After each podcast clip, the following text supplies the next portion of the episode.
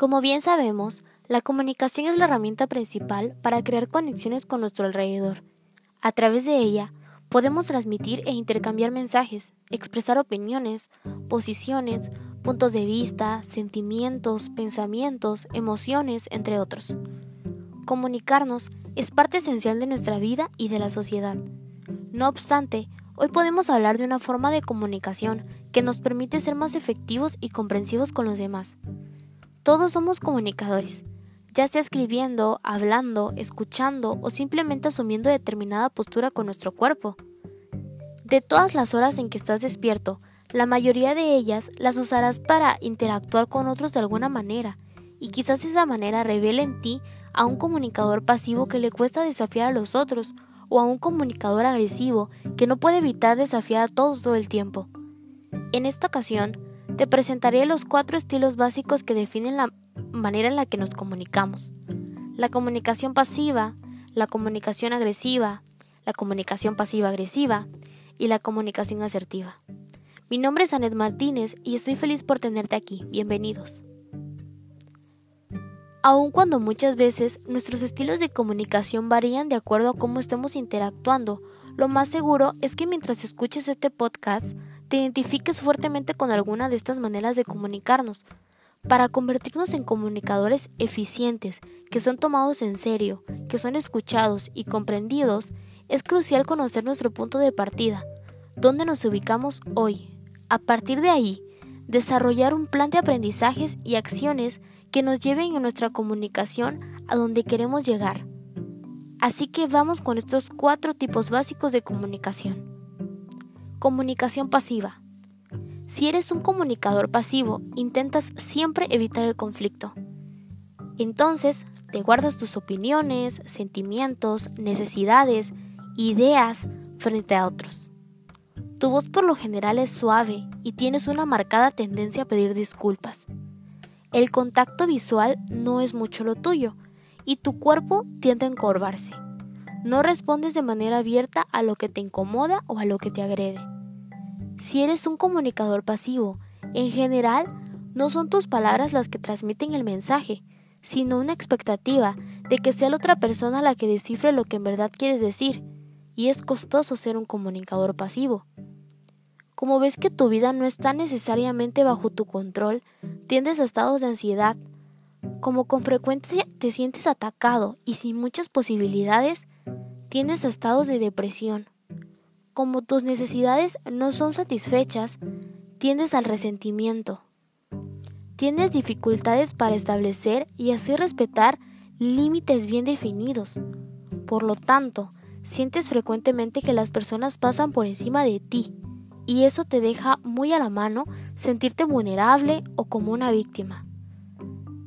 Si eres un comunicador pasivo y quieres trabajar para rescatarte de esa postergación, entonces lo primero es reconocer que siendo un comunicador pasivo o una comunicadora pasiva, le estás dando a los otros permiso sobre ti. En cada interacción, tú decides decir que sí o quedarte callado o callada. Aun cuando eso no sea lo que quieres expresar, los otros no tienen nada que ver con esa decisión. Esa decisión es tuya y está en ti decidir. De otra manera, los otros te ven y te tratan como tú te ves y te tratas a ti mismo o a ti misma. Y actúan en coordinación. Comunicación agresiva. Si eres un comunicador agresivo, expresas tus sentimientos, opiniones, necesidades sin que te importen mucho los sentimientos, opiniones y necesidades de los otros.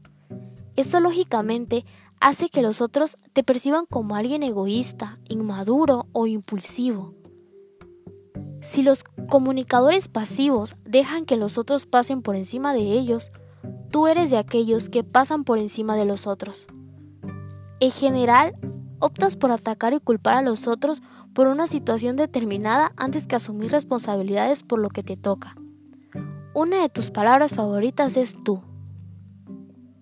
Si eres un comunicador o una comunicadora agresiva, quizás uses el volumen de tu voz para infundir miedo o llamar la atención. Tu postura es intimidante.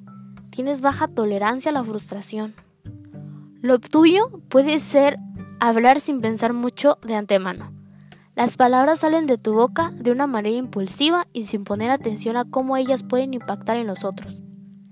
Ser un comunicador agresivo no es sinónimo de ser una mala persona o de tener malas intenciones necesariamente. Lo más probable es que esa manera de comunicar te haya servido para algo en la vida y lo hayas incorporado de manera tan profunda que ni siquiera te des cuenta cuando ofendes a alguien. Alejarse de la comunicación agresiva supone asumir responsabilidad sobre el impacto que tienen tus tonos y nuestras palabras en los otros.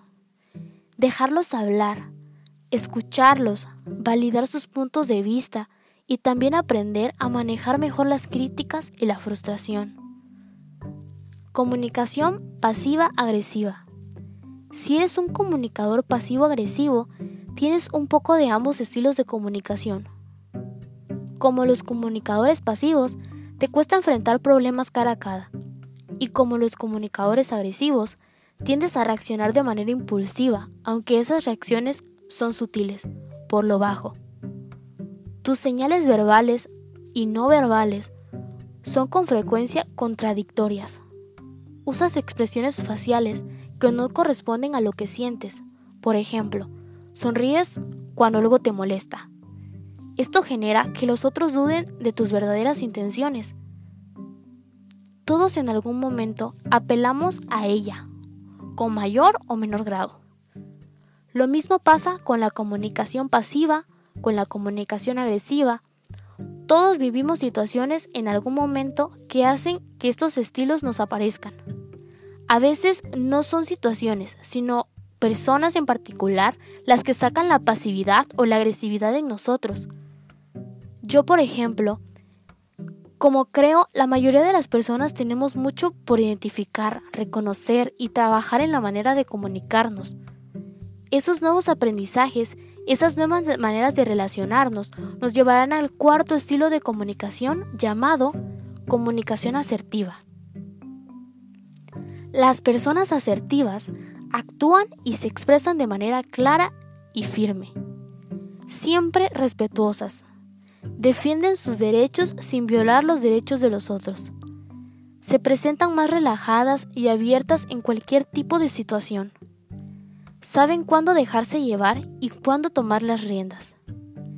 La asertividad nos permite cuidar de nosotros mismos y cuidar nuestras relaciones.